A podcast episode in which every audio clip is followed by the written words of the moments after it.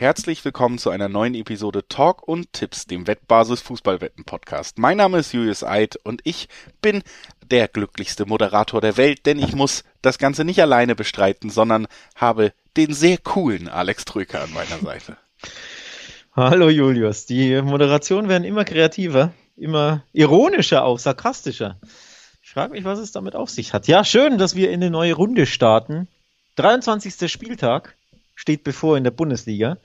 Die Europa League ist ja gar, noch gar nicht zu Ende gespielt bei, zum Zeitpunkt dieser Aufnahme. Deswegen müssen wir einen kleinen Disclaimer hier und da machen. Ne, alle Spiele oder alle Mannschaften, die am Wochenende in der Bundesliga ähm, am Start sind, haben noch nicht ihre Spiele absolviert.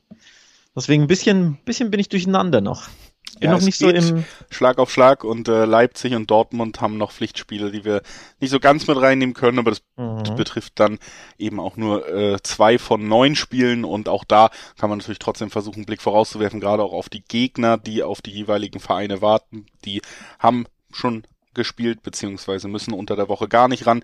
Deswegen werden wir es angehen nach ein paar Hinweisen. Sportwetten sind ab 18 nicht für Minderjährige geeignet.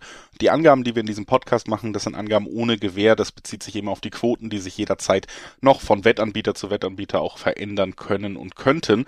Und Sportwetten können Spaß, aber auch süchtig machen. Und wenn das Ganze bei euch zum Problem wird, wenn es eben kein Spaß mehr ist, dann könnt ihr euch an den Support der Wettbasis wenden, sei es per Mail oder per Live-Chat. Oder ihr guckt mal auf spielen-mit-verantwortung.de vorbei. Auch da findet ihr erste Hilfsangebote und Anlaufstellen, wenn das Ganze eben zum Problem geworden ist. Das haben wir vorweggeschickt und jetzt starten wir in den 23. Spieltag. Das ist richtig gesagt. Du bist also zumindest noch nicht so verwirrt, dass du die Zahlen durcheinander kriegst. 23, 22 sind schon gespielt und wir starten an diesem Spieltag tatsächlich auch direkt mit einem recht spannenden Duell rein und das kann man vor allen Dingen sagen, weil Mainz zu Hause spielt. Zu Hause empfangen sie Bayer Leverkusen. Bayer Leverkusen ist auch sehr gut drauf. Mainz haben wir aber auch schon öfter erwähnt. Unter anderem die beste Defensive der Liga insgesamt nach dem letzten Spieltag, wo Bayern ja abreißen lassen musste und die beste Heimdefensive sowieso. Also ein sehr schwer zu knackender Gegner, der jetzt auf diese ja doch wieder berauschenden Leverkusen erwartet. Ähm, ich bin sehr gespannt tatsächlich, ob Mainz es schafft, die Schotten dicht zu halten gegen eine Mannschaft, die jetzt gerade wieder mit so viel Qualität und vor allen Dingen dann auch Positivtrend ausgestattet ist. Ja, Leverkusen auch richtig stark drauf. Die letzten vier Spiele gewonnen, seit fünf Spielen in der Bundesliga umgeschlagen und in, bei diesen vier Siegen 16 Tore geschossen. Das ist erstaunlich. Zuletzt ne? 4-2 Stuttgart, 5-2 Dortmund, 5-1 Augsburg, um nur die letzten ähm, herausragenden Ergebnisse aus Leverkusener Sicht zu nennen. Also richtig, richtig knackiges Spiel. Geht ja auch um Europa. Es trifft der Dritte auf den neunten, jetzt klingt Platz neun natürlich wenig nach Europa, aber es sind nur zwei Punkte auf den Champions League Rang für Mainz. Nee, drei sind's, ne? So, sorry, verguckt. Drei Punkte nur. Also ja. Platz neun und Platz vier trennen einfach nur drei Pünktchen, sprich ein Heimsieg von Mainz gegen Leverkusen. Und die schnuppern da richtig oben ran, Platz vier, fünf, sechs, je nachdem, wie die anderen Mannschaften spielen. Also einiges an Brisanz an diesem Freitagabend gegeben. Ja, Mainz befindet sich noch mitten in diesem Knäuel was da irgendwie bis Platz 4 sehr, sehr dicht in Schlagdistanz ist. Leverkusen hat sich durch die vier Siege in Folge, die sie jetzt wieder eingefahren haben und durch die guten Ergebnisse so ein bisschen abgesetzt und zählt mehr zu diesen oberen drei, die so ein bisschen über den Ding schweben. Ne? Also Bayern ja, sowieso auf ja. der Eins und dann Dortmund auch nochmal fünf Punkte vor den Leverkusenern. Dann kommen die Leverkusener, die haben auch schon sieben Punkte Vorsprung auf den vierten aus Leipzig. Also das ist so ein bisschen die, die obere Garde in dieser Saison, die sich dann doch herauskristallisiert bei so vielen Mannschaften, die irgendwie auf Augenhöhe agieren in dieser Saison. Mainz ist eine dieser Mannschaften, die auf Augenhöhe agiert, weil sie an guten Tagen und vor allen Dingen auch in Heimspielen jeder Mannschaft gefährlich werden können. Ne? Man hat ganz klar gesehen, auch am letzten Spieltag auswärts bei Freiburg, da hatte Mainz auch einen ganz klaren Spielplan. Der basiert eben auf dieser sehr stabilen Defensive, 24 Gegentore nur in dieser Saison, eben damit die beste Defensive überhaupt. Zu Hause insgesamt nur fünf Gegentore, also da läuft's ja sehr gut. Und dann eben klar der Fokus auf die Konter, auf einen Johnny Burkhardt, der die Chance nutzen soll, der im Moment ein bisschen Ladehemmung hat, aber ähm, das ist der Plan, der in der Hinrunde sehr gut aufging und das ist auch weiter der Plan. Ich glaube, das wurde auch am letzten Wochenende ersichtlich. Und das ist äh, durchaus, ja, sagen wir mal so, ein Matchup wieder, wo, wo Leverkusen prinzipiell auch mal einen Stolperer drin haben könnte. Denn wir haben ja jetzt zum Beispiel berauschende Spiele von Leverkusen gegen Dortmund gesehen, die einfach auch durch ihre eigene Spielanlage überhaupt nicht versucht haben, wirklich diese, diese eigenen Konter von Leverkusen zu unterbinden. Wenn Mainz aber viel tiefer steht als andere Mannschaften, diszipliniert verteidigt, dann wird Leverkusen sehr wenig Umschaltbewegung haben. Und dieses Privileg, sage ich mal, des schnellen Umschaltens, was die Bundesliga ja generell sehr gerne mag, könnte auch bei Mainz liegen. Also tatsächlich ist das wieder so ein Spiel, wo man vielleicht tabellarisch und qualitativ sagt, die Mannschaften liegen nicht komplett nebeneinander oder auf Augenhöhe, aber vom Spielstil, vom Matchup her, ist es schon ein Duell, wo man sagen kann, es könnte eng werden. Ja, du hast den Stolperer, den möglichen der Leverkusen angesprochen. Ich halte das auch nicht für ausgeschlossen. Die, die Quoten natürlich auch nicht. Es gibt ja sogar eine 2,15er Quote im Schnitt auf Leverkusen. Das spricht ja auch schon Bände, obwohl die so stark drauf sind. Ähm, du hast die Heimstärke angesprochen. Die Mainzer die viertbeste Heimmannschaft bekommen aber die zweitbeste Auswärtsmannschaft als Gegner. Also da ist auch einiges, einiges geboten. Bei Leverkusen macht natürlich die Abwehr ähm, Sorgen grundsätzlich. Also der Sturm ne, ist, ist grandios. Aber die Abwehr hat in den letzten zehn Spielen kein zu Null eingefahren. Also in den letzten zehn Spielen gab es immer mindestens ein, sehr oft sogar zwei Gegentore. Also wirklich, ähm, ich glaube, in acht oder sieben der zehn Spiele gab es wirklich auch zwei Gegentreffer. Das ähm, ja, macht Hoffnung aus Sicht der, der Mainzer, die, wie gesagt, ja sowieso sehr, sehr, sehr heimstark sind. Erst eine Heimniederlage und du hast es angesprochen, erst fünf Heimgegentore. Also da ist einiges geboten in dem Spiel. Ich bin echt gespannt und ja, die Voraussetzungen sind für mich so, dass ich glaube, wir werden Tore auf beiden Seiten sehen. Ich glaube, das ist jetzt kein bahnbrechender Tipp, den hast du wahrscheinlich auch auf dem Zettel gehabt. Also beide Mannschaften treffen für mich liegt nahe. Ne? Die einen sind, sind heimstark, die anderen sind offensiv stark, gleichzeitig aber in der Defensive immer wieder anfällig. Also wer sich im Dreiweg fernhält, der sollte mal auf beide Treffen blicken. Ja, was ich ähm, auch nicht komplett uninteressant finde, gibt immerhin noch 1,5er Quoten, ist der Tipp unter 3,5 Tore. Denn ich rechne nicht unbedingt damit, dass Leverkusen sich in einen Rausch spielt, wie in den letzten Tagen, habe ich ja eben schon ausgeführt, warum ich damit rechne, dass man nicht wie in den letzten Spielen da jetzt mit vier, fünf Toren von Leverkusener Seite rechnen wird. Es geht, wie gesagt, auch gegen die beste Defensive der Liga. Da ist nicht mehr viel Luft nach oben, wenn das der Maßstab ist. Und ich glaube schon, Mainz kann sie da über weite Strecken des Spiels ein bisschen mehr zur Verzweiflung bringen als andere Teams. Und wenn wir da eben dann trotzdem für die beste Defensive der Liga bei unter 3,5 Toren noch 1,5er Quoten haben, liegt es daran, dass Leverkusen in letzter Zeit sehr, sehr viele Tore geschossen hat. Ich glaube aber, wie gesagt, das wird sehr viel enger. Im Dreiweg könnte ich mir trotzdem natürlich auch vorstellen, dass irgendwie dieser Lauf und die Qualität von Leverkusen sich durchsetzt. Ein 2-1 vielleicht dann am Ende wäre ein Ergebnis, was ich mir vorstellen kann. Aber eben ein engeres und nicht so deutliches und damit auch weniger Tore vielleicht, als man vermutet, wenn man auf die letzten Ergebnisse der Leverkusener blickt. Deswegen wird's enger sein. Deswegen halte ich mich auch vom Dreiweg fern, weil enge Spiele können natürlich in beide Richtungen kippen in ein, zwei Situationen. Und wie gesagt, so vier, fünf Tore von Leverkusen, die sehe ich hier nicht. Deshalb ja, finde ich den Tipp auch noch ganz interessant, weil du normalerweise auch in Spielen für unter 3,5, das ist so ein Tipp, da kriegst du noch ein Zweierquoten oder so. Hier hat Leverkusen die Quote in den letzten Wochen noch ein bisschen nach oben geschossen. Deswegen wollte ich die auch nochmal erwähnen. Ich möchte auch nochmal eine erwähnen. Leverkusen gewinnt beide Treffen 3,70 bei Bwin. Gefällt mir wieder sehr, weil die, weil die Quote einfach so hoch ist für ne, ein schnödes 2 zu 1 was bei Leverkusens Form wahrscheinlich die wenigsten überraschen würde. Ne? Du hast das obligatorische Gegentor mal wieder, du hast aber die bessere Mannschaft, die am Ende gewinnt und du hast einfach eine 370er Quote. Also kann man sich mal notieren. Kann man sich notieren und notieren kann man sich auch, dass wir hier den ersten Cut quasi machen und zum nächsten Spiel rüberspringen.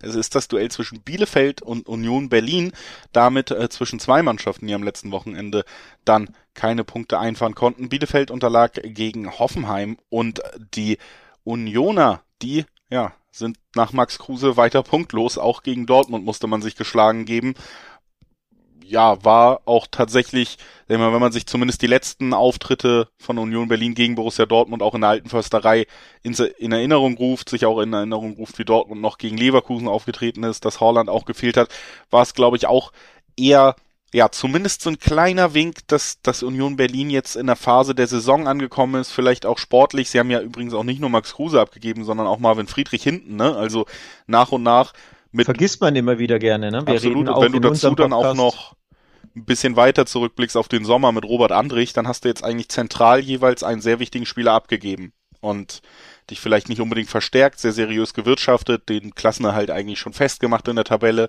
aber ich, ich könnte mir schon vorstellen, dass Union Berlin jetzt eben in der Phase ist, wo man nicht mehr ganz so leicht Punkte sammeln wird und wo man sich auch freuen kann, dass man den Hauptteil der Arbeit in der Hinrunde erledigt hat, sagen wir es mal so. Ja, wir, wir erwähnen hier Friedrich immer eigentlich gar nicht, ne? Wir sprechen immer über Kruse und das ist ein Abgang, zwei, dreimal schon thematisiert. Er ist ein bisschen schillernder. Er ist ein bisschen schillernder, natürlich, aber man sollte auch nicht vergessen, dass der Abwehrchef fehlt und das macht sich ja auch bemerkbar, nämlich vorne und hinten hapert's ja, beide Spiele verloren seit er ähm, zuletzt, du hast es erwähnt, aber vorne auch zwei und drei, äh, kein Tor geschossen, sorry, also vorne fehlt Kruse, weil, ne, keine Tore mehr zuletzt und hinten fehlt Friedrich, weil sie haben 3-0 gegen Dortmund verloren und 2-0 gegen Augsburg, deswegen schmerzen einfach beide Abgänge, die Unioner sehr. Mal sehen, wie schmerzhaft das in Bielefeld wird, die ja trotzdem super, super gut drauf sind, auch wenn sie jetzt mal wieder verloren haben. Aber davor hatten sie ja, ich meine, sieben Spiele in Folge, sechs oder sieben, nicht verloren ja. und waren richtig, richtig gut drauf. Und ich erwähne das nochmal gern. In Hoffenheim ist das keine Schande. Das ist eine richtig, richtig starke Mannschaft. Ich war überhaupt nicht überrascht, dass Hoffenheim dieses Ding gewinnt.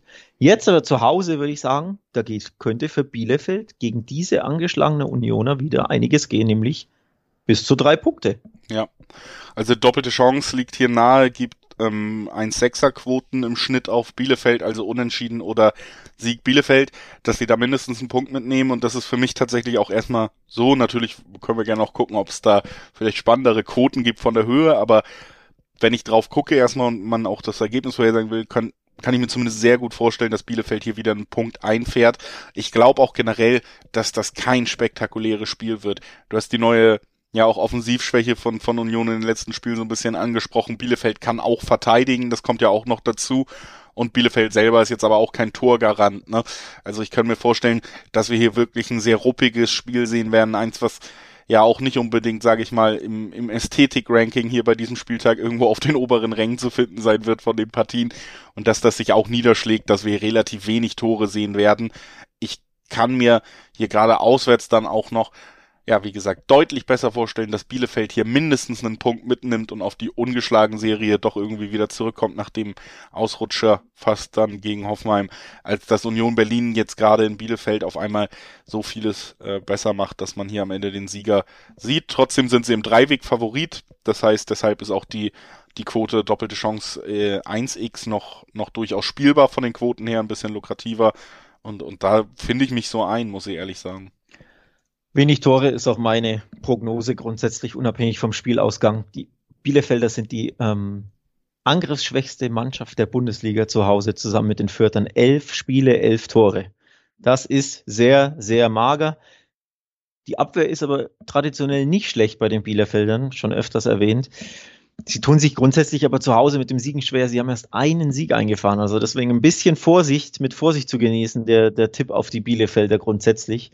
Auch wenn wir beide eher dazu neigen, was aber natürlich eher mit der guten Form zuletzt der Bielefelder und der eher schlechten der Unioner zu tun, aber nichtsdestotrotz. Es wird schwierig, es wird brenzlig, es wird kritisch, es wird eng, es wird umkämpft. Also, ne, Bielefeld gut drauf, aber sie schießen wenig Tore und sie tun sich zu Hause so, so schwer mit dem Gewinn. Das muss man einfach mit einkalkulieren. Deswegen wenig Tore grundsätzlich und dann ganz ehrlich 1-0, 0-0, 1-1. Das sind die drei Ergebnisse, die ich auf dem Zettel habe. Also ein Union-Auswärtssieg würde mich eher überraschen. Würde ich natürlich niemals ausschließen wollen. Union ist dafür immer bekannt, dass sie ab und zu mal aus dem Nichts ähm, ja, gute Ergebnisse holen grundsätzlich vom Bauchgefühl eher, bin ich eher bei 1-0-0-0-1-1, also sprich sehr, sehr wenig Tore, under 2-5 liegt nahe. Könnte mir sogar under 1-5 vorstellen als Tipp. Aber schon das under 1 ähm, oder both to score no ne, ist die andere Option. Also wirklich grundsätzlich einfach, dass wenig, wenig Tore fallen und dann vielleicht schießt Bielefeld dieses eine mehr. Ja. Dass es zum Sieg reicht. Also es überraschen wird es mich nicht, denn Union. Ja, ein bisschen macht man sich Sorgen, ne, aktuell. Also ich glaube, da geht es eher in der Tabelle was heißt Sorgen? Ich glaube, Saisonziel Nummer eins. Ja, ja. Klassenerhalt, das ist safe und sie haben ein bisschen Geld wieder mitgenommen und äh, denken langfristig. Aber alle Träume, ja, dass man vielleicht nach Conference League noch Euro League oder sogar Champions League oder sowas nachschieben könnte, das, das löst sich halt jetzt so langsam in Luft auf, ne? Ja gut, soweit ist es noch nicht. Sie sind, sie sind ja punktgleich mit Rang 4, also auch da, ne? Tabelle spricht natürlich anderes, aber so vom, von der Entwicklung her, glaube ich, wird es eher Richtung Mittelmaß weitergehen. Ähm, also die Luft sollte ihnen normalerweise ausgehen, aber wer weiß. Wir, wir, man kann sich auch irren. Bei Union weiß man ja auch nie. Ne? Die sind immer mal wieder für eine Überraschung gut. Absolut. lass uns zum nächsten Spiel kommen, für das ich eine fantastische Anmoderation parat habe. Denn im nächsten Spiel wird es keinen Burgfrieden geben. Augsburg spielt gegen Freiburg. Und in diesem Duell der beiden Burgen quasi äh, geht es vor allen Dingen um Freiburg natürlich wieder um einiges, denn äh, um Au für Augsburg wieder um einiges, denn die stehen weiterhin unten drin, haben es ja geschafft, sich vom direkten Abstiegsplatz nochmal nach oben zu katapultieren, profitieren auch weiter von der Schwäche der Stuttgarter. Aber dieser eine Sieg, den man zwischendurch eingefahren hat, der einen dann eben auch so ein bisschen weggebracht hat und zumindest auf den Relegationsplatz hat, der wurde direkt wieder gefolgt von der Niederlage und auch ganz ehrlich einer am Ende verdienten Niederlage. 3 zu 2 klingt auch nicht so deutlich, wie das Spiel am Ende war. Also ja, auch gegen schwächelnde Gladbacher hat man sich da nicht unbedingt mit Ruhm bekleckert und Augsburg ist weiter eine Mannschaft, die wird entweder in der Liga bleiben, weil sie irgendwann mal überraschend doch wieder drei Punkte holt, aber so wie sie spielen, muss ich auch sagen, ja, auch nach 23 Spielen müssen wir dasselbe Fazit spielen wie nach fünf Spielen. Mensch, da habe ich irgendwie doch mehr erwartet in der ersten richtigen Saison von Weinziel wieder. Da hast du mehr erwartet. Ich habe ja. genau das erwartet. Dass sie genau bestenfalls auf dem Relegationsplatz. Ja, aber ich habe schon, also man, man sind. sieht ja weiter eigentlich fast das Heiko Herrlich Augsburg und man hat den Trainer gewechselt, tief in der, äh, kurz vor Ende der letzten Saison. Man hat ihm dann eine ganze Vorbereitung gegeben und ich habe schon damit gerechnet, dass man zumindest mehr Spielidee, mehr klaren Plan sieht und auch äh, dann doch mal Spiele zwischendrin äh, ja drin hat, wo du auch sagst, okay, da sind die Anlagen, wahrscheinlich gewinnen sie so und so auch mal ein Spiel, selbst wenn sie das verlieren, dass du mal was siehst, wo du sagst, ach so, so wollen sie das nächste Spiel dann angehen, das ist der Plan, so wollen sie es gewinnen. Die, die Augsburger Siege, die ihnen auch diese Punkte gebracht haben, fühlen sich ja immer an wie Zufallsprodukte. Also auch dieser Bayern-Sieg oder so, das kann ja am nächsten Wochenende, wenn du sie dann spielen siehst, keiner mehr erklären, wo das herkam und wie das zustande gekommen ist. Ja, aber zumindest gerade in Heimspielen siehst du eben schon immer wieder was, wo du sagst, ach, deswegen sind die in der Liga und bleiben sie vielleicht auch in der Liga und deswegen halten sie ein Weinziel fest. Also gerade zu Hause schaffen sie es immer wieder, Gegner zu überrumpeln und, und sehr gute Leistungen an den Tag zu legen. Also da sollte man schon vorsichtig sein und im Endeffekt so ein Heimspiel gegen Freiburg ist ja just, finde ich, so ein Spiel, wo es mal wieder klappen könnte, grundsätzlich für die für die Augsburger.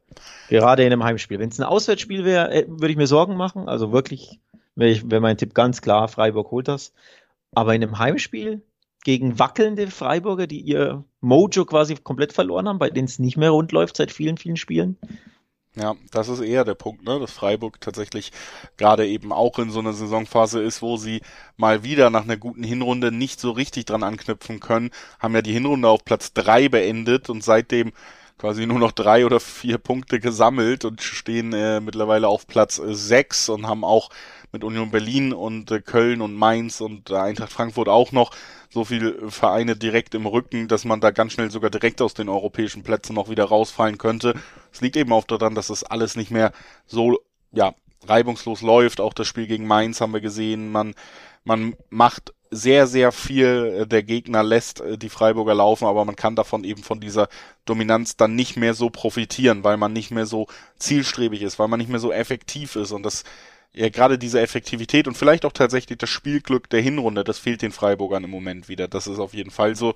Deswegen sind die Spiele mit ihrer Beteiligung auch wieder ein bisschen zäher geworden, sag ich mal. Und, und nach dem letzten Spiel, über das wir gesprochen haben, nämlich Bielefeld Union, rechne ich auch hier Gerade auch, weil Augsburg da ja durchaus ein berechtigtes Interesse hat, dazu beizutragen, nicht unbedingt mit einem ansehnlichen Spiel. Äh, nee, ich glaube, das wird ähnlich wie zuletzt ähm, Freiburg-Mainz vom Auftreten her grundsätzlich oder auch wie Köln, äh, Freiburg. Das waren alles so Spiele, die typische Bundesliga-Mittelmaßspiele eigentlich, auch wenn man Freiburg mit Blick auf die Tabelle natürlich da ein bisschen Unrecht tut, weil sie ne, sehr, sehr gut dastehen. Aber so vom Ne, von der Performance her, von, von den Level der, der Fähigkeiten beider Mannschaften her sind das so Spiele, die so typ, typische, ausgeglichene, schwer zu tippende Bundesligaspiele sind. Und das äh, sieht man ja auch an den Ergebnissen. Ne? 1-0 hat Köln gegen Freiburg gewonnen mit Ach und Krach und es war eher unverdient. Freiburg hat ja da alles reingehauen in der zweiten Halbzeit und hatte ja einfach Pech auch. Ähm, ja, Mainz-Freiburg war ja auch so ein typisches 1-1, mein 1-1-Tipp übrigens, falls du dich erinnerst, ne? Auf Augenhöhe, wo sich mit Haulen stechen beide Mannschaften wenig nehmen. Genauso in die Richtung kann auch Augsburg-Freiburg wieder gehen. Und dann kann es natürlich sein, dass Mainz dieses eine Tor, äh, sorry, Freiburg dieses eine Tor mehr schießt oder einfach Augsburg, weil sie zu Hause einfach, warum auch immer, einen besseren Flow haben, dieses eine Tor mehr schießt. Schwer zu tippen. Also ich bin da aber bei dir und tatsächlich habe ich mich so nach und nach irgendwie doch bei diesem Spiel tatsächlich das erste Mal auch Dreiweg heute eingependelt aufs Unentschieden. Ich glaube tatsächlich, dass die Punkteteilung hier mit Abstand äh, die wahrscheinlichste Variante ist irgendwie, dass man wirklich auch wieder Richtung 1-1 schielen könnte dass Freiburg viel macht, vielleicht dann sogar blöderweise durch einen Konter in Rückstand gerät und man dann doch noch nach dem zehnten Standard, nach der zehnten Ecke, die man sich durch die Überlegenheit erarbeitet hat, den Ausgleich schafft. Das wäre so ein, so ein klassischer Spielverlauf, der wie gesagt auch sehr an das Main-Spiel dann in der letzten Woche erinnern könnte. Und das sehe ich hier tatsächlich auch. Also ich kann es mir sehr gut vorstellen und äh, die die Leute, die uns länger verfolgen, wissen ja auch, alleine aus Aberglauben brauche ich immer mein, mein Unentschieden mit im Tippschein sozusagen. Und das ist heute gefunden bei Augsburg-Freiburg ich tippe die Hälfte davon sozusagen. Also ich tippe unentschieden zur Halbzeit. Denn da bin ich auch bei Quoten von über 2-0, ist ja fast immer traditionell so.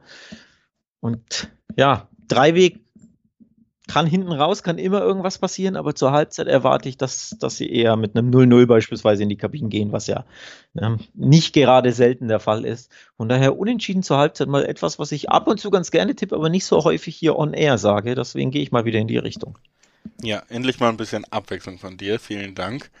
Also das finde ich aber auch ein schöner Tipp und ob dann zur Halbzeit oder am Ende wahrscheinlich würden diese beiden Mannschaften sich ein Duell auf Augenhöhe liefern, auch wenn es die Tabelle nicht so ganz deutlich macht, dass man da so dicht beieinander ist, wie es dann auf dem Platz sein wird. Wir rechnen trotzdem beide damit und äh, wir rechnen natürlich auch fest damit, dass ihr eigentlich diese Tipps schon kennt, die wir euch hier nebenbei geben, aber wir sagen es trotzdem nochmal, schaut doch mal auf wettbasis.com vorbei, denn da gibt es nicht nur die Vorschauen auf die Bundesliga, sondern auch auf den internationalen Fußball kann man sich toll vorbereiten mit, mit zahlreichen Spielberichten. Man hat auch generell auch in Newsform immer die Übersicht, wo wird überhaupt was im TV ausgestrahlt. Langzeitwetten, wir haben jetzt gerade natürlich gestern und vorgestern die Champions League Spiele gesehen am, am Dienstag und Mittwoch. Da kann man auch schon mal gucken, wie sind denn überhaupt die Quoten? Wer gewinnt die CL? Wer, wer hat die besten Chancen auf den Sieg? Auch solche Sachen sind ja durchaus mal spannend.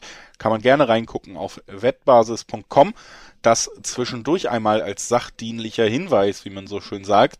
Und wir machen weiter mit Stuttgart gegen Bochum und damit einer Mannschaft, die Aufsteiger ist und, und sehr gut dasteht, was den Kampf um den Klassenhalt angeht, und eine Mannschaft, die im zweiten Jahr Bundesliga wieder unterwegs ist, die überhaupt nicht mehr gut dasteht, was den Kampf um den Klassenhalt angeht. Stuttgart vier Spiele in Folge verloren, wir haben es schon angedeutet. In den letzten beiden Spielen konnten sie zumindest zwei Tore jeweils erzielen, aber haben trotzdem beide verloren gegen Leverkusen und gegen Frankfurt 3-2 und 4-2. Und jetzt ist man eben auf einmal schon vier Punkte hinterm Relegationsplatz. Und auch wenn man Bochum gerade nach dem letzten Wochenende, Alex, nur loben kann, ähm, ist das ein Aufsteiger, gegen den Stuttgart schon fast gewinnen muss, wenn sie dranbleiben wollen. Ne? Ja, sehe ich tatsächlich genauso. Auf dem Papier ist das ein Pflichtsieg für Stuttgart. Klingt natürlich ein bisschen despektierlich gegenüber den, den Bochumern, so ist es ja gar nicht gemeint, aber aus Stuttgarter Sicht ein Heimspiel gegen den Aufsteiger. Vorab, ne, auf dem Papier sind das die Spiele, wo du drei Punkte mitnehmen musst aus Stuttgarter Sicht. Und natürlich erst recht, wenn du in der Tabelle so dermaßen schlecht dastehst, nämlich mitten im Abstiegskampf und zwar hier wirklich berechtigte Sorgen über den Klassenverbleib machen musst, dann ist das erst recht ein Pflichtsieg. Eigentlich auf dem Papier. Aber ob das pflichtgemäß eingefahren wird, ich glaube, da machen wir uns beide große Sorgen mit Blick auf die Bochumer Saison, vor allem aber mit Blick auf das rauschhafte 4 zu 2 gegen die Bayern.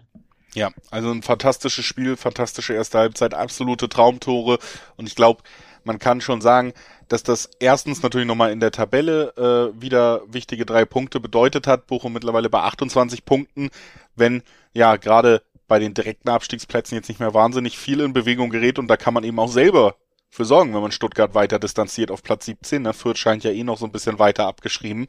Dann hat man ja sehr, sehr, sehr gute Chancen auf das Saisonziel Klassenhalt und man wird mit definitiv mit sehr, sehr breiter Brust anreisen. Auch das ist jetzt natürlich auch der Punkt, der noch dazu kommt.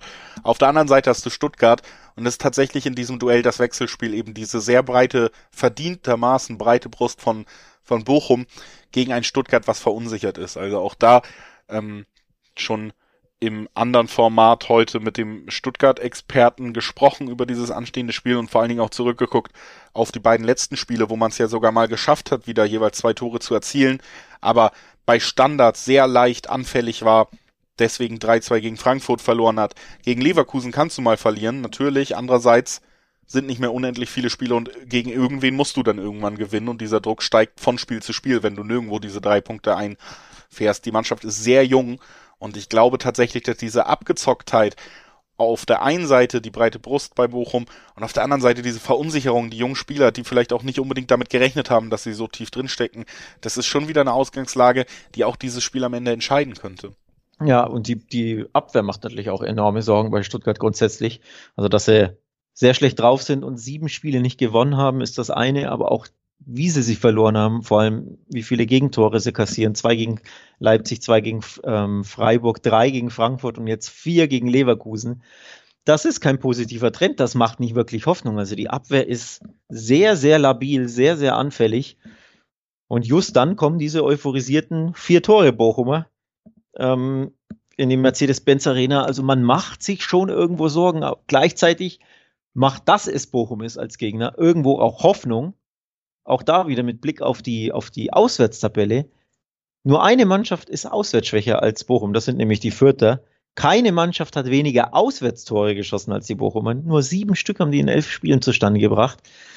Also eigentlich sollte da für Stuttgart schon was gehen, ne? wenn man dieses 4 zu 2 mal ausklammert gegen die, gegen die Bayern, die ne, nochmal grandioses Spiel, aber wenn man dieses Spiel mal wegnimmt, dann sollte, ist Bochum ja trotzdem die bessere Mannschaft, finde ich. Sollte also. Stuttgart drei Punkte eigentlich einfahren können gegen Bochum. Ja, also für Eigentlich. mich auch ohne das, das Bayern-Spiel, was natürlich eine Abnormalie ist, es steht ja Bochum deutlich besser da, hat die deutlich souveränere und sicherere Spielanlage, macht die solidere Arbeit. Die besser funktionierende Mannschaft doch einfach. Ne? alles. Und jetzt auch, man muss ja auch mal ehrlich sagen, Bochum ist eine Mannschaft, auf die tippe ich nicht ewig oft in dieser Saison, obwohl sie so solide Arbeit machen. Und für mich haben sie sich spätestens letztes Wochenende auch einfach mal einen Dreiweg-Tipp von mir verdient, dass oh. ich dann da auch noch 340er Quoten auf die Bochumer kriegt, die in der Tabelle verdientermaßen ablesbar das bessere Team in dieser Saison sind gegen ein weiterhin verunsichertes Stuttgart, was am letzten Wochenende zwischendurch auch wieder auf Kalajdzic verzichten musste, der nicht voll trainieren konnte, der wieder aus dem Rhythmus gekommen ist. Ähm, ich ich tippe auf Bochum. Der VfL hat sich das Herz von Julius Eid erobert durch für das eine Stür Woche, für, für eine Episode, durch das stürmische 4-2 gegen die Bayern. Nee, gefällt mir gut. Ich bin, hat mir auch sehr gut gefallen, was Bochum da gemacht hat, aber irgendwie, ich neige halt dazu zu sagen, wenn nicht jetzt, wann dann, lieber VfB? Ne? So, ich, ich gehe eher so in die Richtung, weil nochmal, sie müssen ja, sie müssen ja. Und Bochum ja, ist ja auch Ne, ich sag nur. In der Fremde ist der VfL Bochum ja nicht gut. Es ist ja nicht ausgeschlossen, wenn nicht jetzt wann dann, dass die Antwort nie ist und man einfach sagen und klanglos absteigt. Ne? Auch ja, das ist eine das Möglichkeit. Stimmt. Das stimmt, das stimmt. Aber ich glaube, vorher wechseln wir den Trainer. Also so, wenn sie jetzt beispielsweise verlieren gegen, gegen Bochum zu Hause, wird's richtig, richtig kribbelig für, den Kollegen Matarazzo da in, in Stuttgart. Ähm, kann man übrigens auch bei der Wettbasis mal vorbeischauen. Da gibt's auch einen Artikel dazu. Ne? Welche Trainer könnten entlassen werden? Wer, wer ist der Top-Favorit auf die nächste Entlassung? Wie sind so die Quoten auf den jeweiligen ähm, Trainer, auf die jeweilige Trainerentlassung? Also guck da gerne mal auf wettbasis.com vorbei. Da gibt's auch, ich glaube, sogar zwei Artikel zu dem Thema. Und ansonsten, ich, ich enthalte mich ein bisschen beim Tipp, du merkst das schon. Ich tue mich schwer, weil ich will ja eigentlich auf Stuttgart tippen. Gleichzeitig muss ich aber auch zugeben, diese 2,15er Quoten auf den Heimsieg, die ist mir auch irgendwo nicht hoch genug. Also auch wenn die 2 natürlich vorne ist, aber die Stuttgarter sind so schlecht drauf, tun sich so schwer, sind dermaßen in der Krise. Und dann kommen euphorisierte Bochumer. Warum gibt's dann nur eine 2,15? Ich habe da einfach was Höheres erwartet, um ehrlich zu sein. Ja, also wenn die Quoten vertauscht wären, also diese Dreier, ja. naja, 340 Quoten auf Stuttgart, dann hätte ich überlegt, ja, ob gut. ich ja, aber dann hätte ich persönlich nochmal, mhm. wäre ich nochmal tief in mich gegangen und hätte überlegt, ist da nicht doch was möglich so nee, ungefähr. Aber dann wäre es super ähm, lukrativ. Aber ich habe einfach so eine 260 oder so erwartet, um ehrlich zu sein. Also die die Quote ist mir unberechtigterweise niedrig. Ähm, wenn du zum Beispiel guckst, ne, Augsburg gegen Freiburg, Augsburg hat eine Dreierquote. Ja. Warum hat Stuttgart nur eine 220er? Also, oder, oder auch Bielefeld gegen Union hat eine Dreierquote. Das, das stimmt da für mich irgendwie nicht. Und das macht es für mich schwierig, äh, auf, auf Stuttgart zu tippen. Deswegen möchte ich es nicht tun, auf gut Deutsch. Ja. Kann ich absolut nachvollziehen. Lass uns weitermachen. Wir haben eben über mein Herzgewinn geredet. Ähm, da hatte die nächste Mannschaft es sehr leicht, es wieder zu tun. Die siegreichen, doppelt siegreichen Wolfsburger wieder auf Europakurs unter Florian Kofeld mit Max Kruse. Es Was? geht steil nach oben Und äh, jetzt geht's gegen Hoffenheim. Alex will mir sicherlich die Tour wieder verderben und mir erklären, warum Wolfsburg hier verliert. Aber ich sage euch jetzt schon, die Wolfsburger gewinnen ab jetzt alles. Aha. Ja, so ändert sich der Ton in diesem Podcast. Wie war das noch vor? Ich glaube, drei Wochen war es, ne? Drei oder vier. Ich werde nie mehr auf Wolfsburg tippen. Und zack. Ja, in Fußballberichterstattungsjahren sind ja vier Wochen quasi eine Ewigkeit. Das ja. geht ja so schnell. Vor allem geht es schnell, wie du deine Meinung abrupt um 180 Naja, Grad man änderst. kann mir nicht vorwerfen, dass ich nicht lang genug an ihn festgehalten habe eigentlich. Ja, ja. also gut, so, um zum Spiel zu kommen. Ja, ich weiß nicht, ob ich das so, so positiv sehe wie du. Also klar, Wolfsburg jetzt zwei Siege in Folge, das ist natürlich positiv, aber es kommen halt die Hoffenheimer. Und die sind immer für Trouble gut. Also, ja, ne? ja. das äh, also mit, mit Blick auf vielleicht auch ein bisschen jetzt, ne? Leute, die nur auf die Form gucken, sehen natürlich bei, bei Hoffenheim jetzt den letzten Sieg und dann Niederlagen, aber man muss da auch schon tatsächlich feststellen, dass das so wieder so diese typische ja, irgendwie Hoffenheim-Krankheit war, dass man auch in den Spielen, die man verloren hat, eigentlich das bessere Team war. Man hat da sehr wenig Effektivität am Ende an den Tag gelegt, aber man hätte durchaus mehr verdient gehabt als das, was man am Ende jetzt in der, in der, sagen wir mal, fünf Spieleform oder was man sich gerne anguckt, da sieht. Hoffenheim ist weiter gut unterwegs und äh, zählt sicherlich in dieser Saison zu den besseren Mannschaften der Liga, das muss man sagen.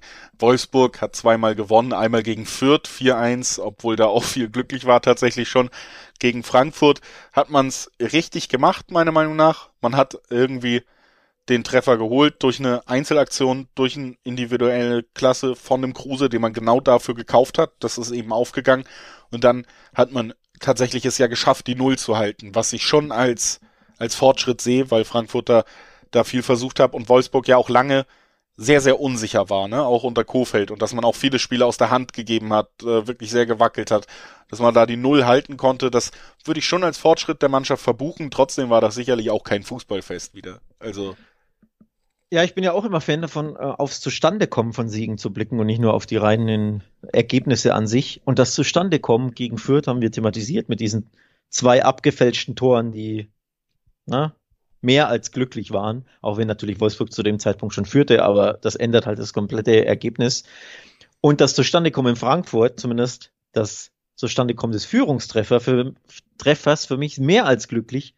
Das ist für mich einfach kein Was Foul. Was war da drin denn glücklich? Das ist kein Foul. Ach das bitte, ist oh, das ist ja wirklich schlecht. Also, nee. Das ist kein, das, Nein, das ist, ist kein Elfmeter das ist keine, Foul. Das ist keine valide Meinung, wenn man sich das nochmal in Zeitlupe anguckt, Alex. Das können wir nicht diskutieren. Können wir wirklich nicht, weil du scheinbar nicht gewillt bist, da zuzugeben, also dass das, das, kein Foul war. Nee, nee, nee. Äh, ich glaube, Kruse hat das übrigens selber im, sehr ehrlich zugegeben nach dem Spiel, hat er gesagt, der Schiedsrichter hat das gepfiffen, weil es außerhalb war, weil, er, weil er nicht wusste, dass es innerhalb war. Der war hat ja, dann festgestellt, gut, dass man es natürlich, auf der Linie war. Kann man sich natürlich fragen, warum ein Foul nur außerhalb ein Foul sein soll. Wenn es ein Foul ist, ist es ein Foul. Ne? Ja, also. aber Kruse hat ja selbst gesagt, wenn der Schiedsrichter ge gesehen hätte, ja, weil er weiß, wie es normalerweise funktioniert, aber das macht es nicht, nicht weniger gepfiffen. faul. Ja, doch, natürlich macht es weniger faul, weil du einfach für eben zufälliges im Weg stehen und du kannst dich nicht in Luft auslösen im Strafraum normalerweise. Ich bin da absolut bei dir in normalen Fällen. Allerdings stand Martin Hinteregger nicht äh, und hat sich auch nicht versucht in Luft auszulösen oder stand auch nur, sondern ist mit einem Sprung nach vorne in den Spieler gegangen und das ist schon mal ein Unterschied. Unabhängig davon, für mich war das Zustandekommen sehr glücklich aufgrund dieses Elfmeters, der ne, auch durch Wahr erst korrigiert wurde und so ging sie in Führung, dass er das ganze Spiel konditioniert und verändert und dann natürlich konnte Wolfsburg tiefer stehen.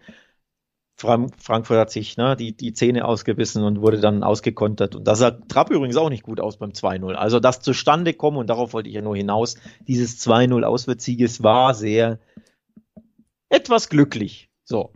Und das, finde ich, sollte man einfach mit einkalkulieren, bevor man hier Vollgas auf den Tipp ich tippe auf Wolfsburg. erneut geht. Ich, glaub, ähm, ich tippe auf Wolfsburg. Ich glaube, Wolfsburg gewinnt das dritte Spiel in Folge. Ich glaube, man spielt sich tatsächlich gerade so ein bisschen in einen Trend hinein. Ich glaube auch, dass es nicht das ansehnlichste Spiel sein wird, aber Hoffenheim wird gerade in solchen Spielen dann doch immer mal wieder was liegen lassen, weil sie eben nicht effektiv genug sind, weil ihnen ja dann doch vielleicht dieser eine Stürmer fehlt, der die 20 Tore in der Saison erzielt im, im Kader und das Ding ist auch tatsächlich, dass ich, wie gesagt, zumindest defensiv und was die Leidensfähigkeit und die Stabilität innerhalb der Mannschaft an, angeht, schon Fortschritte bei Wolfsburg sehe, auch ohne äh, jetzt hier irgendwie immer nur Quatsch zu reden, sondern das meine ich ganz ernst. Und tatsächlich ja, ist, sind das so Gründe, wo ich irgendwie davon ausgehe, dass man das nochmal ein bisschen belegen wird. Auch weil sich meistens über eine ganze Saison, Alex, am Ende in der Saison so ein bisschen doch die Qualität der Mannschaften abbildet. Und Wolfsburg hat jetzt so lange liegen lassen, dass so eine kleine Siegesserie und man steht am Ende auf Platz 8 oder so, das entspricht dann doch eben auch dem Kader, der da weiterhin bezahlt wird mit gutem Geld. Deswegen gehe ich davon aus, dass man diesen Weg so ein bisschen fortführen wird und dass man am Ende der Saison tatsächlich nicht drei Punkte vor einem Abstiegsplatz stehen wird, sondern eher zehn. Ich, wär, ich wäre gewillt, eine Wette einzugehen, dass Wolfsburg nicht Achter oder besser wird. Also schlechter als acht beendet die Saison. Kurz in die Tabelle gucken. Aktuell sind sie Zwölfter, aber auf Platz 8 sind es fünf Punkte. Der FC. Ja, also der erste FC Köln schaffen sie. Ja, also, das wette ich mit dir sehr gerne. Gut, überlegen wir uns was off-air. On-air halte ich mit dem Tipp, Schrägstrich der Wette dagegen, dass das Spiel unentschieden ausgeht. Ähm, zwischen Wolfsburg und, und Hoffenheim. Kurze Erklärung. Klar, die Wolfsburger haben jetzt hier mächtig Selbstvertrauen getankt, zwei Siege in Folge, das gibt den Aufwind. Gleichzeitig Hoffenheim eine grundsätzlich eine sehr, sehr gute Fußballmannschaft, die aber in der Fremde immer wieder Probleme hat. Sie tun sich zu Hause wesentlich leichter. Das ist richtig heimstark, die Hoffenheimer mit, was sind sie, fünf beste Heimmannschaft, elf, sieben von elf gewonnen. Also zu Hause läuft's, in der Fremde läuft's eben nicht. Da haben sie sechs von elf verloren. Ähm, nur drei Auswärtssiege. Deswegen in der Fremde Hoffenheim eher nicht so gut. Gleichzeitig aber eine sehr, sehr gefährliche Mannschaft. Gleichzeitig die beiden Siege von Wolfsburg etwas glücklich. All diese Gemengelage führt dazu, dass ich aufs Unentschieden gehe bei diesem Spiel. Ja. Gut, dann äh, werden wir das natürlich auch nochmal nach dem Wolfsburg-Sieg aufgreifen in der nächsten Woche und äh, können eigentlich direkt weitergehen. Ich möchte nur noch mal kurz herausstellen, das ist eigentlich schon fast ein Trademark. Ich glaube, wir sind in Deutschland der Fußball-Podcast, in dem prinzipiell so im Schnitt am längsten über Wolfsburg geredet wird. Das ist immer hier absoluter Thema. An mir liegt es eher nicht.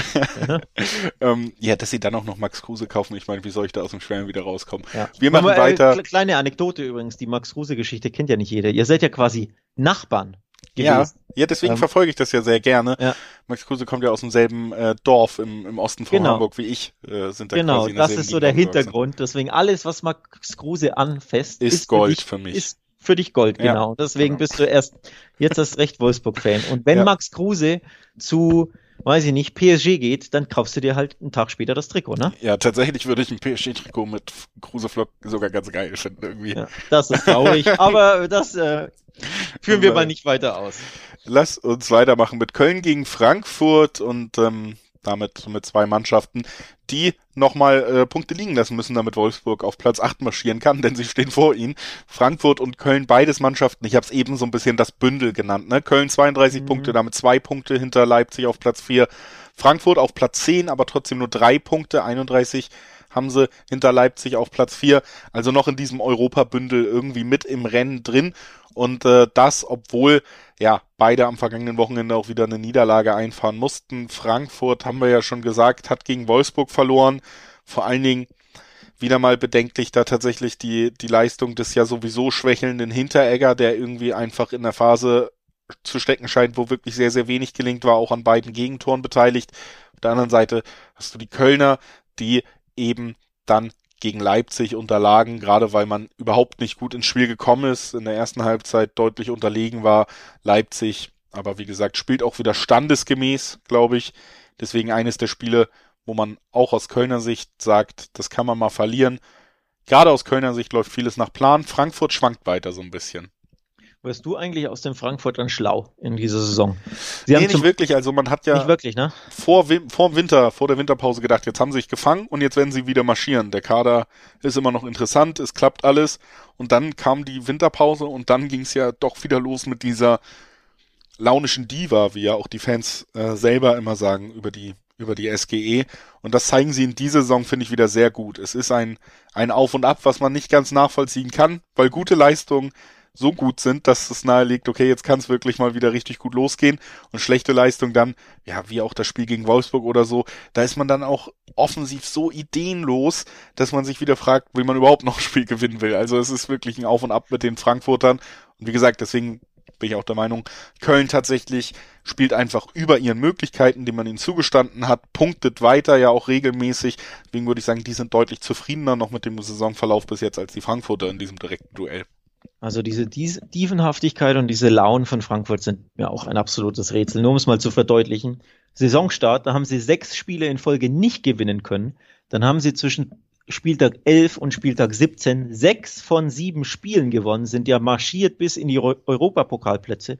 Und jetzt haben sie einfach vier von fünf Spielen wieder nicht gewonnen. Na, zwischendurch das 3-2 gegen Stuttgart, ansonsten Niederlage gegen Wolfsburg, Niederlage gegen Bielefeld, vor allem zu Hause beide Niederlagen ohne eigenes Tor. Das ist ja katastrophal. Unentschieden in Augsburg auch ziemlich katastrophal für die Ansprüche der Frankfurter. Und dann klar, dieses 2 zu 3 gegen Dortmund, viel thematisiert, aber da kulminiert sich ja diese Tiefenhaftigkeit in einem Spiel. Du führst zur Halbzeit 2-0 und verlierst 2 zu 3 in der zweiten Halbzeit. Ja, ne? Also absolut. Launenhaftigkeit und Tiefenhaftigkeit ähm, bei Frankfurt, wie immer an der Tagesordnung. Das macht es natürlich sehr, sehr schwer, grundsätzlich Spiele dieser Frankfurter zu tippen und einschätzen zu können, welches Frankfurter Gesicht du an die, an jeweil, am jeweiligen Spieltag immer siehst. Ja, das ich glaube, was es mir ein bisschen leichter macht in diesem Aufeinandertreffen, ist eher das Kölner Gesicht zu Hause. Das ist nämlich sehr gut. Ja. Und das ja gegen eine Mannschaft, die weiter schwankt, die weiter auch eben, ich glaube, dass das Problem auch in dem Aufeinandertreffen von Frankfurt und Köln direkt ist eben, dass Köln einen ganz klaren, vorgezeichneten Plan hat, wie sie Tore erzielen wollen. Und das ist das, was Frankfurt in manchen Spielen eben dann doch fehlt. Und ich glaube, das ist hier auch der Flanken, Vorteil. Flanken auf Anthony Modest als Disclaimer. Ja, das natürlich. Äh, Modest, glaube ich, 43 Prozent aller Tore äh, der Kölner erzielt, äh, Saisontore, aber es macht ja keinen Unterschied. Anscheinend ähm, ist es dann eben auch in der Häufigkeit, in der man es bespielt und so nicht immer hundertprozentig zu verteidigen. Frankfurt hat diese Aussetzer, diese Ausrutscher in der Defensive, die es auch mal möglich machen. Und Köln hat eben gerade diesen Unterschiedsspieler. Man muss es ja so sagen. Sie haben einen dieser Stürmer, der Spiele gewinnt in der Bundesliga. Und den hat Frankfurt eben nicht. Den hatten sie letztes Jahr mit Silva, den haben sie jetzt nicht. Und ähm, deswegen tendiere ich hier tatsächlich so ein bisschen dazu, dass die, die gute Heimserie der Kölner einfach weitergeht. Ich sag mal, in Frankfurt würde ich nochmal anders aufs Spiel blicken, aber das sind hier so die Anhaltspunkte, wo ich dann doch Richtung Köln tendiere. Stichwort Modest, der ist ja wieder dabei. Letztes Wochenende, also voraussichtlich wieder dabei. Letztes Wochenende fehlte er ja. Ich glaube, er war erkrankt oder irgendwas. Also kein Corona, sondern einfach so einen. Nein. Wer hatte einen negativen Corona-Test? Ach, was? Anthony Modest. Ja, aber war es eine offizielle Corona-Erkrankung oder Nein, nein, nein. Ich hätte deswegen hier ein negativer Test gesagt. Ach so, okay. Also auf jeden Fall ist er wieder voraussichtlich dabei. Und das ist einfach ein Schub, ne? Wenn du sagst hier, der Talisman schlechthin, Kopfballtore, 10 oder 11, glaube ich, ähm, nur per Kopf erzielt, grandios, in toller Form jetzt, ähm, kehrt zurück. Das ist natürlich ein Schub für die Kölner und nochmal, gegen diese tiefenhaften Frankfurter, da kann man sich schon mal einen Heimsieg ausmalen, so grundsätzlich als FC. Und sollte es diesen geben, träumt man erst recht von Europa. Also ich will es nicht ausschließen, zwei 30er Quoten übrigens auf den ja. Kölner Heimsieg, finde ich auch gar nicht so unattraktiv. Ich werde mich trotzdem enthalten beim äh, Dreiweg-Tipp, weil nochmal, ne, launenhaftige, launenhafte Frankfurter, da ist alles möglich. Also das Unentschieden ist für mich super wahrscheinlich. Ein Heimsieg durch ein Kopfballtor von Modest ist für mich super wahrscheinlich. Aber ganz ehrlich, dann gewinnt Frankfurt 2-1, dann wäre ich auch nicht überrascht, weil die einfach einmal hier, weiß ich nicht, Kostic mal wieder entwischt und das Ding aus dem in den Winkel haut oder so. Ähm, deswegen, ich tue mich sehr schwer beim Drei Dreiweg und enthalte mich lieber und sag lieber hier, ich glaube, beide treffen. Also ich glaube, wir sehen Tore auf beiden Seiten. Ich glaube, wir sehen sogar Tore auf beiden Seiten mit mehr als 2,5. Also kann man auch als Kombi spielen, ne? Beide treffen und over 2,5. Das sind so meine, in die Richtung gehe ich bei dem Tipp. Ja. Ich sag Köln gewinnt. Ich mach's mir einfach ja. und glaube an den Heimsieg der Kölner und auch an die europäischen Träume dann natürlich. Das ist ja, nur absolut berechtfertigt, ähm, äh, gerechtfertigt. Also da darf man schon träumen. Lass uns mal das nächste Spiel, denke ich, können wir recht schnell machen. Bayern spielt gegen Fürth. Da kann man nicht träumen. Ähm, hat zwei Spiele in Folge nicht gewonnen. Champions League gegen Salzburg nur 1-1 und äh, lag da auch zurück. Und äh, davor 4-2 gegen Bochum verloren. Jetzt geht's gegen den 18., also die größtmögliche Spannweite in dieser Liga, qualitativ und tabellarisch. Und ja, auch das mit den Ergebnissen vorher ist, glaube ich, ein bisschen blöd für die Fürther gelaufen, weil ja, ich kann mir gut vorstellen, das wird jetzt nicht das dritte Spiel in Folge sein, was Bayern nicht gewinnt, ehrlich gesagt.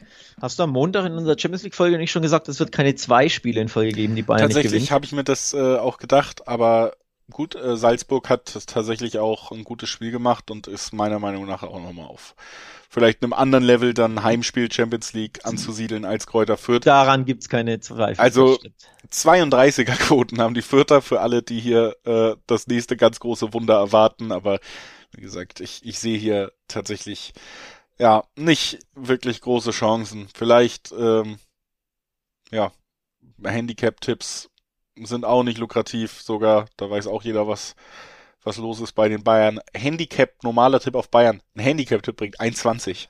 Ja. Also, es, ähm, es gibt, Theori man, man es gibt theoretisch keine andere Möglichkeit. Wir haben ganz große Wunder erlebt im Fußball, aber lass uns ehrlich sein, Alex. Man muss nach anderen Dingen blicken, die, die lukrativ sind, sollte man diesen Tipp irgendwie oder dieses Spiel in seinen Tippschein mit aufnehmen. Mein Go-To-Move ist, du kennst ihn eh und unsere Stammhörer kennen ihn auch, drauf zu gucken, was gibt's, wenn Bayern zu Null gewinnt, Schrägstrich drauf zu gucken, was gibt's, wenn Bayern mit Gegentor gewinnt. Genau. Und dann für sich selbst überlegen, was ist für mich wahrscheinlicher, wie gut ist der Gegner offensiv. Der Gegner ist offensiv nicht so gut. so viel sei vorweggenommen. Bei ähm, den Fürtern, sie sind auch auswärts nicht so gut. Noch logischerweise erst einen Auswärtspunkt und erst neun mickrige Auswärtstore. Also, wie wär's mit Bayern gewinnt zu null, 1,80er Quote.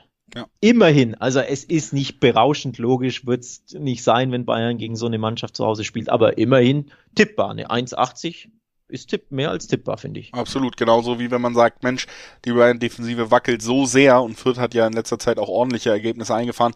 Vielleicht kommen die wie auch immer auch zu dem einen Treffer, ne? Es kann ja auch ein 5-1 werden ungefähr. Dann genau. haben wir ja sogar Zweierquoten schon auf beide Teams treffen. Also auch das äh, tatsächlich eine der lukrativeren Quoten an diesem Nachmittag. Ich erinnere mich beispielsweise an unsere Besprechung beim Hinspiel, also beim Hinrundenspiel, da habe ich drauf getippt, Bayern gewinnt zu null. Und wie ging's aus? 3-1. Weil die Vierte einfach in der, ich glaube, 86. oder so dieses eine Tor schossen. Weil ich glaube, Bayern zu dem Zeitpunkt in, also alles war easy, alles locker, 3-0 geführt, dann haben sie plötzlich rot bekommen, Notbremse. Und dann hat Fürth eben dieses eine Tor hinten raus geschossen. Und mein Tipp war dahin. So. Und deswegen die Fürther können auch gegen die Bayern das mhm. eine Tor schießen, weil die Bayern hinten einfach immer mal pennen und immer mal unachtsam sind. Ähm, das hat man zuletzt ja einfach häufig gesehen, deswegen ich würde es nicht ausschließen. Ich meine, wenn du vier Tore gegen Bochum kassierst, ne? Ich meine, überhaupt schon verlieren in Bochum ist das eine, aber mit vier Gegentreffern verlieren gegen Leipzig hast du ja auch zwei kassiert, auch die sehr harmlose Hertha hat ein Tor gegen dich geschossen. Zu Hause hast du gegen Gladbach zwei Gegentore kassiert. Also es ist schon immer mal möglich für die Bayern, dass sie so wackeln. Nichtsdestotrotz bleibe ich tatsächlich meinem Hinrundentipp treu und sage erneut, Bayern gewinnt zu null. Und wenn sie es wieder versauen, bin ich, ja, bin ich nicht sauer, aber ich gönne ja den Viertern ein Tor, aber es würde mich überraschen. Also ich sage erneut, Bayern gewinnt zu null, 1,80er Quote bei Bühlen. Ja. Lass uns einfach direkt weitergehen zum nächsten Spiel. Dortmund äh, gegen Gladbach, Borussia-Duell. In der Hinrunde konnte das Gladbach gewinnen, einer der wenigen größeren Lichtblicke in einer enttäuschenden Saison bis jetzt bei den Fohlen. Und äh, jetzt geht's wieder gegeneinander. Hier natürlich der Disclaimer, Dortmund muss noch gegen die Rangers ran am Tag dieser Aufnahme. Also da haben wir das letzte Spiel noch nicht gesehen. Feststehen tut aber, dass wenn Erling Haaland ins Geschehen angreift, dann erst gegen Gladbach. Also der kann sich auch nicht gegen die Rangers verletzen, weil da wird er nicht dabei sein. Ähm, dass die Situation Emre Can heute gegen die Rangers rot gesperrt, also auch wieder im Kader dann am Wochenende durchaus vertreten. Die Personallage entspannt sich wieder so langsam. Und ähm, ja, wenn man auf die die Ergebnisse guckt, hast du natürlich auch in den letzten fünf Spielen vier Siege. Man läuft weiter nach Plan. Platz zwei ist weiter, ja, die der wahrscheinlichste Tabellenausgang. Man hat sogar zwei, äh, drei Punkte wieder gut gemacht auf die Münchner am letzten Spieltag mit dem souveränen dann doch Sieg gegen Union Berlin. Aber dieses 5-2 gegen Leverkusen, das ist halt auch eben genau das, was Dortmund diese Saison ist und wo man immer darauf achten muss. Die können auch richtig enttäuschen. Und das äh, gegen Gladbach äh, ist das durchaus auch im Bereich des Möglichen, auch wenn Gladbach selber eine enttäuschende Saison spielt. Hm, weiß ich nicht, ob ich das im Bereich des Möglichen erachte.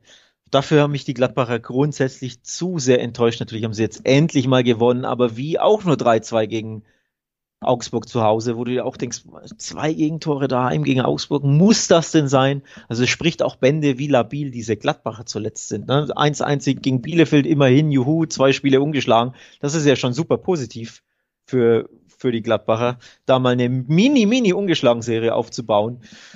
Davor gab's sehr, sehr viele Niederlagen und sehr, sehr viele Gegentore, sprich die Abwehr ist einfach nicht sicher, ist wackelig ohne Ende und dann in Dortmund, die heimstark sind ohne Ende und mit Haaland, der voraussichtlich zurückkehren könnte, selbst wenn er vielleicht nur 30 Minuten spielt, aber wir wissen ja, der ist auch in 30 Minuten immer für einen Doppelpack gut. Deswegen, ich mache mir Sorgen um die Gladbacher, vor allem um die Abwehr der Gladbacher. Dementsprechend kannst du dir schon denken, was ich tippe. Ja, ähm, auf jeden Fall mache ich mir auch Sorgen um die Dortmunder Abwehr generell über die Saison, denn die brilliert auch nicht. Deswegen ist mein Tipp ganz einfach zusammengefasst. Ich glaube auch am Ende Dortmund verliert nicht beide Duelle gegen eigentlich ja auch sowas wie ein Lieblingsgegner fast in der letzten Zeit, sondern wird hier den Sieg holen. Aber ich würde das kombinieren und sagen, beide Teams treffen und Dortmund gewinnt. Genau, das, das ist, war mein Tipp. Ja, genau, ich, das war sehr, sehr naheliegend, dass man da am Ende vielleicht die Nase vorne hat.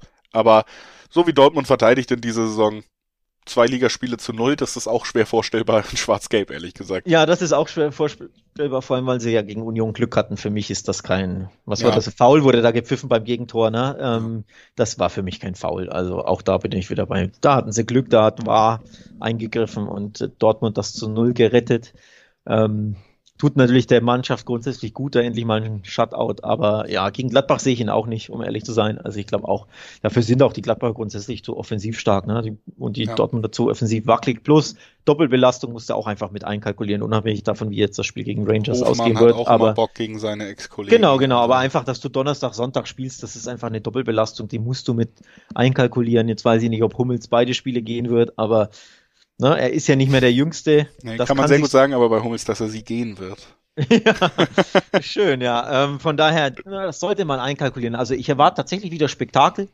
Ich erwarte Tore auf beiden Seiten logischerweise, also auch einige Tore, sprich Over 2-5, also der Kombi-Tipp Dortmund gewinnt und beide treffen oder Dortmund gewinnt Over 2-5. Ich könnte mir sogar ein Over 3-5 super gut vorstellen, also so in die Richtung 3-1, 3-2, 4-1, 4-2. Ne, richtig schön Türchen.